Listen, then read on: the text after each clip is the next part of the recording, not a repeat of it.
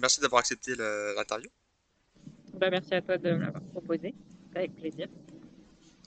Du coup, pour commencer, euh, je te propose de te présenter en quelques mots. Mhm. Euh, donc, je suis euh, Noémie Delprat. Donc, je suis l'autrice de la saga Les larmes de John Doe. Donc, je suis âgée de 26 ans et ça fait presque, non, plus de 10 ans aujourd'hui que cette histoire est avec moi, mais ça fait que depuis 2018 que je l'ai sortie en auto-édition. Donc, avec le premier tome et puis depuis un tome par an. Et je suis actuellement dans l'écriture du quatrième et dernier tome. Euh, donc voilà, pour me présenter un peu plus personnellement, euh, je suis quelqu'un qui aime beaucoup la nature et les animaux. C'est quelque chose qui se ressent en général euh, dans mon histoire. Et puis, je ne suis pas autrice à temps complet. J'ai un travail par ailleurs de bureau très classique en mairie.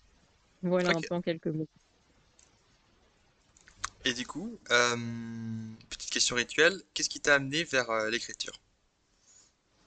Euh, bah, j'étais une grande dévoreuse de livres quand j'étais adolescente. Euh, j'ai toujours adoré le même style, c'est le, fantastique, la fantaisie.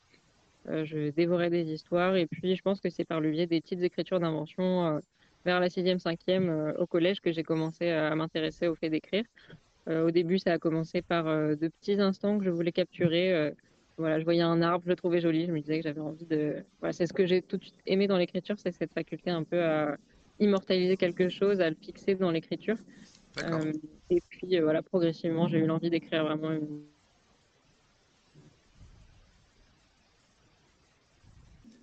Euh, donc ouais, je disais, tu as dit que tu adorais la nature et que ça se ressent en tête dans tes écrits.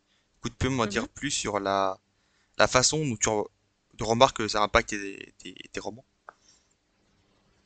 ah, Excuse-moi, est-ce que tu peux répéter la dernière phrase? Pas En gros, comment est-ce que tu vois que ça impacte tes romans? Euh, Bon, déjà, euh, mon univers va se passer. Bon, déjà, ça se voit sur les couvertures de mes livres. Euh, je les ai avec moi. c'est un, thème qui est récurrent à travers les couvertures parce que donc ça est dans l'histoire. en fait, on va basculer dans un monde parallèle. le premier monde parallèle est d'inspiration un petit peu médiévale et où la nature a une place bien plus importante que dans notre monde. Euh, et c'est quelque chose que, qui, en général, les lecteurs me disent que j'arrive vraiment à leur faire ressentir, c'est ces voyages dans des contrées, euh, euh, des plaines immenses, des montagnes, des forêts. voilà, j'essaie vraiment de les transporter dans cet imaginaire de nature.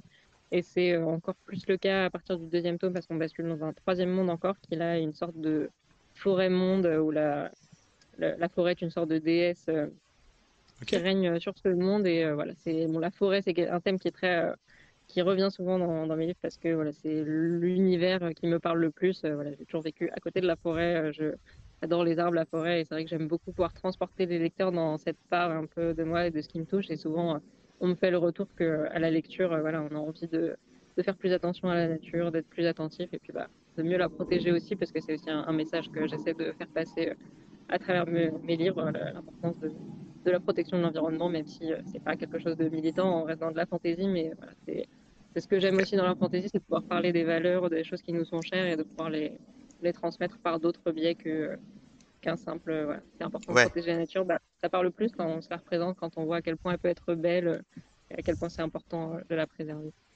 Ouais, c'est ça, je trouve euh, aussi que la fantaisie, c'est, un bon moyen de faire passer le message de façon plus subtile, en fait. Mmh, ça. Euh, ok. Du coup, tu m'as dit que tu t'es auto-édité au début. Qu'est-ce qui t'a poussé euh, vers cette solution? Euh, Alors, au, tout début, il y a un certain nombre d'années maintenant, quand j'avais fini le premier jet euh, du tome 1, j'avais envoyé à des éditeurs et sur le coup, bah, c'était pas abouti, donc je n'étais pas étonné d'avoir eu des retours négatifs ou pas de retour. Et puis finalement, quand j'ai retravaillé le livre, réécrit avec les retours de mes proches, etc., et que j'ai été prête cette fois à le présenter aux yeux des lecteurs, j'ai pas eu envie en fait de me relancer dans des mois d'attente de soumettre euh, aux éditeurs. Et donc, je me suis dit, bah, finalement, l'auto-édition, c'était un bon moyen de voir tout de suite si mon livre pouvait plaire, s'il pouvait trouver son public.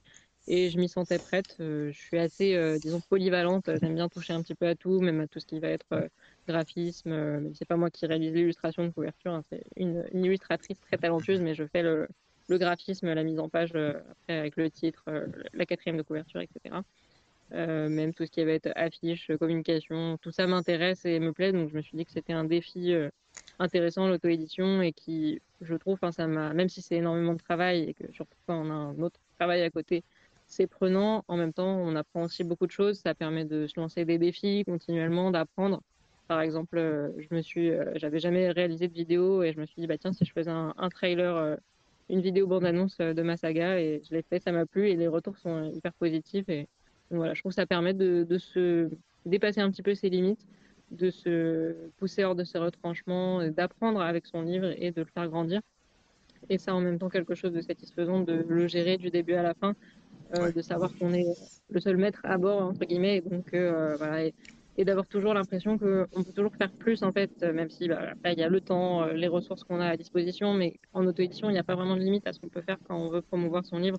On peut toujours se dire, allez, je vais aller faire une dédicace, je vais proposer à un Leclerc d'aller faire une dédicace, je vais aller tenter telle euh, promotion, etc. Alors que c'est vrai que bon, j'ai pas tenté l'édition et j'aimerais le tenter un jour pour pouvoir comparer, vraiment avoir vécu les deux.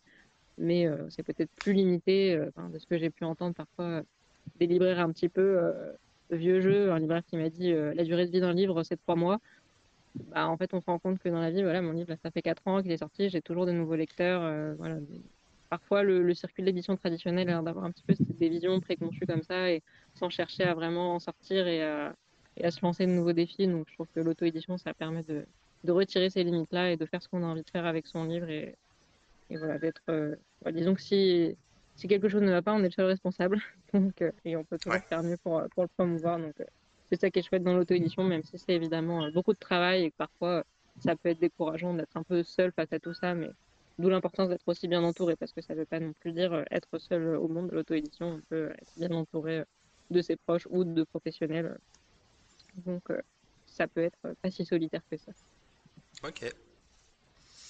Euh, tu penses que tu aimerais devenir 100% euh, autrice si tu, si tu pouvais? À terme, ouais, j'aimerais bien. Pour l'instant, je sais que c'est pas faisable. en tout cas, je me suis pas donné tous les moyens pour, mais pour moi, ça me semble plus faisable à partir du moment où on a plusieurs séries euh, ou du moins plusieurs livres, parce que là, c'est vrai que j'ai une saga, donc c'est pas, je peux pas transférer des lecteurs, euh, les amener vers autre chose que j'aurais écrit, etc. Donc, mais à terme, quand j'aurai écrit euh, plus de livres, c'est quelque chose que j'aimerais faire, peut-être en diminuant progressivement, en passant peut-être déjà à mi-temps sur mon autre emploi. mais à terme, oui, c'est ce que j'aimerais parce que c'est vraiment ce qui, ce qui m'anime, ce qui me passionne, et si je pouvais en faire mon quotidien, ça me plairait beaucoup. Et pour l'instant, ça me paraît compliqué en l'état actuel, mais je perds pas de vue ce rêve et je suis encore jeune, donc euh, j'ai encore cette perspective euh, devant moi qui peut, euh, qui peut être mon, moteur. Du coup, est-ce que ça t'arrive à être confronté au syndrome de la page blanche? Et si oui, comment est-ce que tu gères ça? Très souvent. et surtout là, je suis dans l'écriture du, quatrième et dernier tome, qui est celui qui me pose le plus de difficultés. C'est pour ça qu'il traîne un petit peu. Euh, normalement, je faisais une sortie par an, donc si j'avais suivi ce rythme-là, il aurait dû sortir en 2021. Mais c'est vrai que c'est la conclusion de cette saga. Il est euh, deux fois plus gros, euh, il va être deux fois plus gros que le premier tome. Il y a beaucoup de choses en suspens, beaucoup de choses que je veux conclure de manière satisfaisante. voilà, je veux pas bâcler entre guillemets cette conclusion. Je veux que ça puisse pouvoir en être fier et que les lecteurs puissent refermer cette saga en n'ayant pas de frustration ou autre. Donc, euh, c'est vrai qu'il me pose beaucoup de difficultés ce tome 4 et que je suis très souvent confrontée au syndrome de la page blanche. Euh, donc, euh, disons que j'ai dû me, peu à peu adopter une approche un peu plus discipline de l'écriture, même si ça reste un à côté. C'est pas ce dont je vis. Je pense que c'est important de, passer du, mode passe-temps à quelque chose d'un peu plus rigoureux parce que sinon c'est là qu'on peut vite être bloqué et se dire ah bon bah tant pis je, je force pas plus que ça et bah, c'est là que ça peut durer très longtemps si on force pas et, euh, donc c'est pour ça que depuis quelques temps j'essaie même si je le respecte pas tous les jours mais de fonctionner un peu par euh, quota de mots à atteindre par jour euh, en général c'est plutôt 1000 mots par jour que je me fixe là comme j'étais en, vacances cette semaine je me suis dit 1500 mots. Voilà, évidemment il y a des jours où je l'atteins pas du tout mais c'est disons que ça donne un petit peu une direction et ça me force un petit peu à me dire oui même si là c'est compliqué même si là j'ai des difficultés dans ce que je veux écrire il faut que j'arrive à atteindre ce but parce que euh, voilà, une fois que ça force un petit peu à s'y mettre en fait et c'est ça qui est dans l'écriture qui est je trouve plus on écrit plus c'est facile. Et donc euh, parfois c'est les 200 premiers mots qui vont être horribles à écrire mais une fois qu'on est parti et ben en fait ça va couler tout seul.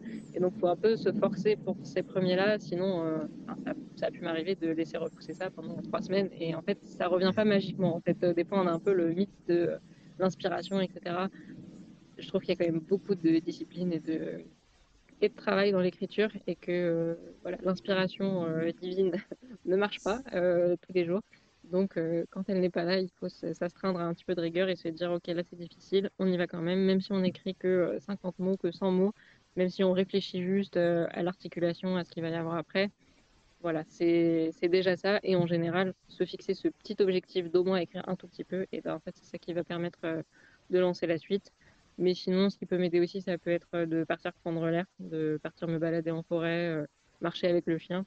Et vu que déjà la forêt, c'est un univers qui, qui bah, que j'apprécie beaucoup et qui me qui m'apaise disons, parfois de marcher aussi, ça peut permettre de réactiver un petit peu les idées, de voir le problème différemment, de l'énoncer à voix haute, de voilà, d'y réfléchir différemment qu'en étant planté devant l'ordinateur et la page blanche. Donc des fois, ça peut m'aider à en sortir quand j'en ai la possibilité. Mais euh, voilà, dans tous les cas, euh, il y a toujours un moment où je pense qu'il faut se forcer un petit peu, même si euh, c'est facile à dire, c'est plus difficile à faire quand on est face à sa page blanche. Mais voilà, en tout cas, je le vis, euh, je dirais pas quotidiennement, mais très fréquemment pour ce tome 4. Donc, euh, je, je, me force un petit peu euh, à dépasser quand il y a un blocage, surtout parce que moi, ça peut être ça, un blocage euh, dans l'intrigue ou voilà, une petite difficulté que j'avais pas anticipée et que je me retrouve devant et du coup, j'arrive pas à avancer ma scène. Bah voilà, il n'y a pas d'autre solution que se mettre dedans et parfois oui ça peut prendre le fait d'y réfléchir différemment en allant marcher, en discutant, parfois j'en parle aussi à mon compagnon je lui expose mon problème et même s'il n'aura pas de solution pour moi, bah, des fois juste de lui en parler, et bah, en fait ça fait que je vais trouver la solution moi-même.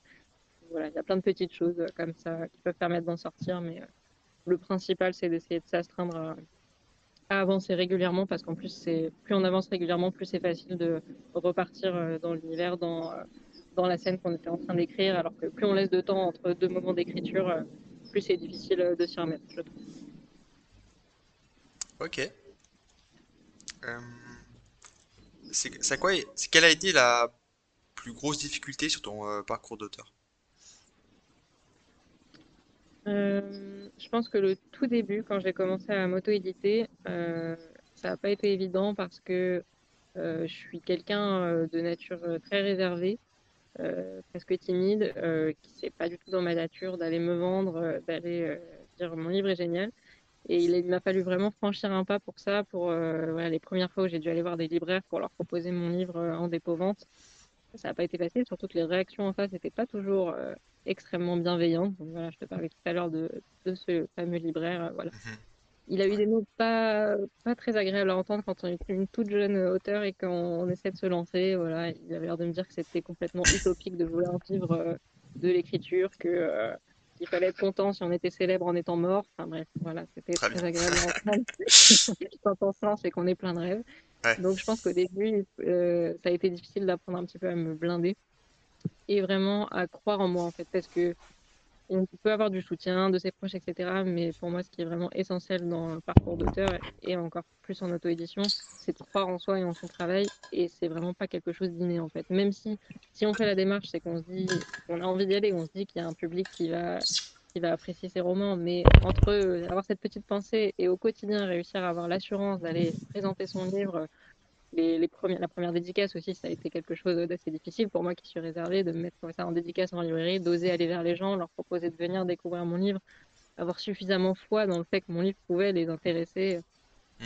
Et même ça, ça a été quelque chose qui a été très très progressif. Hein, sur beaucoup de premiers salons, euh, j'avais presque l'impression d'arnaquer les gens en leur vendant mon livre, alors que normalement, j'ai je, quand même un beau pavé de 500 pages avec beaucoup de cœur, avec beaucoup de passion. Euh, aujourd'hui, je suis convaincue qu'il a de la valeur et j'ai plein de retours de lecteurs qui, m'en convainquent et qui me disent que je peux vraiment euh, faire plaisir aux gens. Ah, j'ai mon chien qui vient de dire un petit coucou. Salut. Euh, donc, je pense que c'était ça qui a été le, plus difficile au début de s'accrocher et d'y croire et de dépasser ma, ma réserve et ma timidité initiale. mais en même temps, c'est ce fait d'avoir dû me dépasser comme ça, de ne pas avoir eu le choix. En fait, si j'avais envie de, de, promouvoir mon livre, il fallait que je me fasse violence par rapport à ça bah, ça m'a aussi fait énormément progresser euh, sur le point de vue personnel. En fait, depuis euh, cette aventure d'auto-édition, je, suis euh, beaucoup plus, j'arrive beaucoup plus à aller vers les gens, à avoir confiance en moi, même si c'est un parcours qui n'est jamais gagné. Mhm. Je trouve que j'ai beaucoup progressé par rapport à ça et la confiance dans mon livre et, ce qu'il peut apporter aux gens. Et donc, je pense que c'était ça le plus dur à surmonter au début, mais c'était aussi une très belle épreuve parce que ça m'a apporté beaucoup, et même au-delà juste de, en tant qu'autrice, même en tant que personne, ça m'a donné aussi une assurance au quotidien. Et voilà, donc, même s'il y a des difficultés, parfois, c'est bien de se battre pour les, pour les dépasser parce que ça a beaucoup de, de vertus. Ok. Du coup, comment tu fais pour euh, gérer la critique, que ce soit les, par exemple, les libraires ou des gens sur Internet? Euh, bah, au début, c'était très difficile. Je prenais ça énormément à cœur. Ça pouvait me mettre euh, voilà, en crise de larmes au fond du trou pendant un jour, si ouais. pas plusieurs, parce que je suis quelqu'un de très sensible aussi de manière générale. Donc, bah, c'est vrai que un livre, on se confronte euh, au regard des autres. En plus, c'est quelque chose qui est assez personnel parce que même si c'est une histoire, euh, bah, on livre des choses qui sont euh, Ouais. assez euh, personnelles et des, des morceaux de soi en quelque sorte à travers son livre. Donc, le jugement paraît encore plus difficile, je trouve, quand quelqu'un émet une critique négative ou que voilà, un professionnel ou autre euh, euh, se permet d'être assez euh, désagréable, voire euh, briser euh, rêves. Euh, mais euh, voilà, et peu à peu, j'ai appris à le gérer ça aussi, euh, même si c'est jamais gagné, encore une fois, c'est un parcours de chaque instant. Euh, les quelques euh, critiques négatives que j'ai pu avoir sur mon livre au début, euh, j'en étais effondrée, et puis peu à peu, je me suis rendu compte que bah, on peut pas plaire à tout le monde, ça on s'en rend compte globalement, et c'est pas parce qu'une personne n'a pas aimé notre livre que ça remet en cause sa valeur. Euh, ça, ça ne change pas le fait que plein d'autres personnes l'ont adoré, que plein d'autres personnes euh, ont été transportées. Euh, mais peut-être que cette personne-là, c'était pas le livre qui était fait pour elle, euh, c'était peut-être pas son genre de livre, ou même si ça l'était, bah, c'est pas ce qu'elle recherchait dans un livre, mais ça ne remet pas en question en fait la valeur euh, du livre et par extension ma valeur en, en tant qu'autrice. Et je pense que c'est ça qui est assez important, à avoir ce petit déclic, mais qui est pas facile à avoir au début, évidemment, quand on est confronté à ça. Au début, on aimerait que tout le monde adore notre livre, que qu'on n'ait jamais quelque chose de négatif, mais euh, personne n'y échappe, même les plus euh, grands auteurs euh, de best-sellers mondialement connus. Voilà, il y a des gens qui n'ont pas aimé Harry Potter, euh, il y a, Ouais. il y a des gens qui n'ont pas aimé euh, Game of Thrones. Enfin, voilà, on peut pas faire à tout le monde et c'est valable pour absolument tout le monde.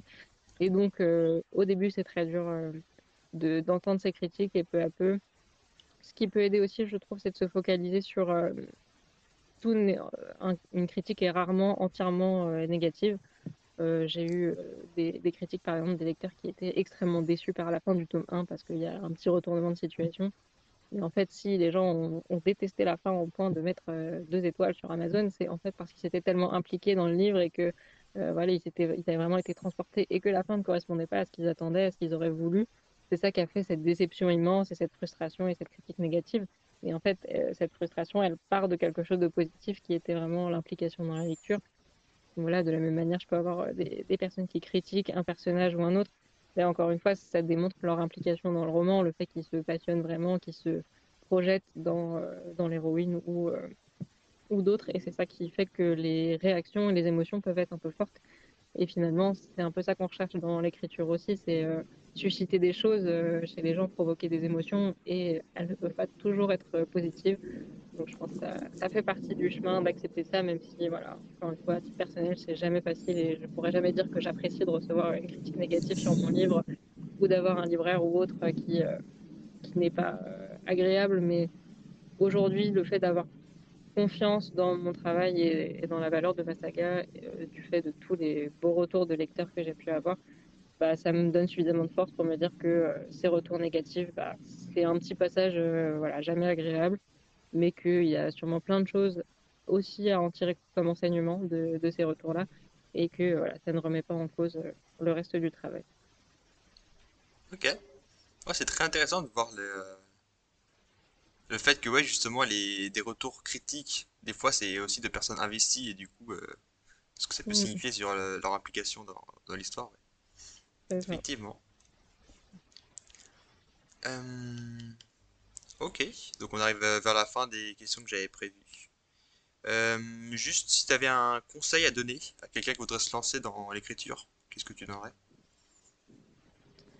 Euh, alors, le premier conseil, ce serait de ne pas hésiter à être bien entouré, donc sans que ce soit nécessairement aller mettre de l'argent dans des professionnels, relecteurs ou autres, mais avoir des proches euh, autour de toi qui puissent euh, relire euh, le travail, pouvoir donner un avis, parce que je trouve que c'est vraiment important. Déjà parce que le, il va falloir à un moment ou à un autre se confronter au regard des lecteurs et que parfois commencer par des gens bienveillants autour de soi, ça peut être un, une bonne façon de le faire tout en ayant des premiers retours. Et voilà, surtout de pouvoir rentrer dans cette démarche d'écouter les retours constructifs, travailler, retravailler son livre, même s'il ne faut pas non plus entrer dans le, le défaut euh, de jamais être satisfait de son travail et de jamais oser aller le proposer au lecteur parce qu'il y a bien un moment où il sera jamais parfait, mais il faut quand même y aller. Mais disons, avoir déjà dans un premier temps cette démarche de, réécriture, de retravail, de regard critique sur son livre, euh, ce que permet un regard extérieur et qu'on n'est plus capable d'avoir seul au bout d'un moment.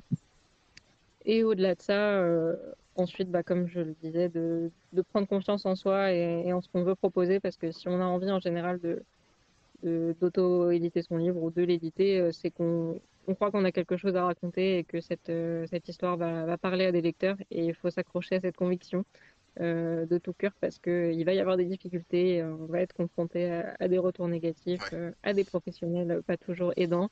donc pour moi c'est essentiel de s'accrocher à, cette confiance en soi et en son livre parce que oui, il y a forcément des gens qui vont aimer votre histoire, qui vont avoir envie de la découvrir donc, faut pas renoncer à cette, euh, cet espoir, à cette foi, disons, parce que c'est ça qui permet vraiment d'être euh, le moteur euh, tout du long et. Le plus important, voilà, être bien entouré et, avoir confiance en soi et en son travail. Et après ça, tout le reste, c'est que c'est que du bonus, c'est que c'est que du des accessoires. Donc pour moi, c'est la base de tout. Ok, très bien. Eh bien, du coup, merci encore une fois d'avoir euh, accepté cette interview. Bah, merci à toi pour ces questions, très intéressant. C'était un plaisir. Très bien. Et bah du coup, euh, je te tiens au courant sur euh, quand est-ce que je vais publier cette interview. Voilà, donc je suis dans au courant de tout ça. Et du coup, bah, je te dis au revoir et bonne journée. Merci, bonne journée à toi. Salut.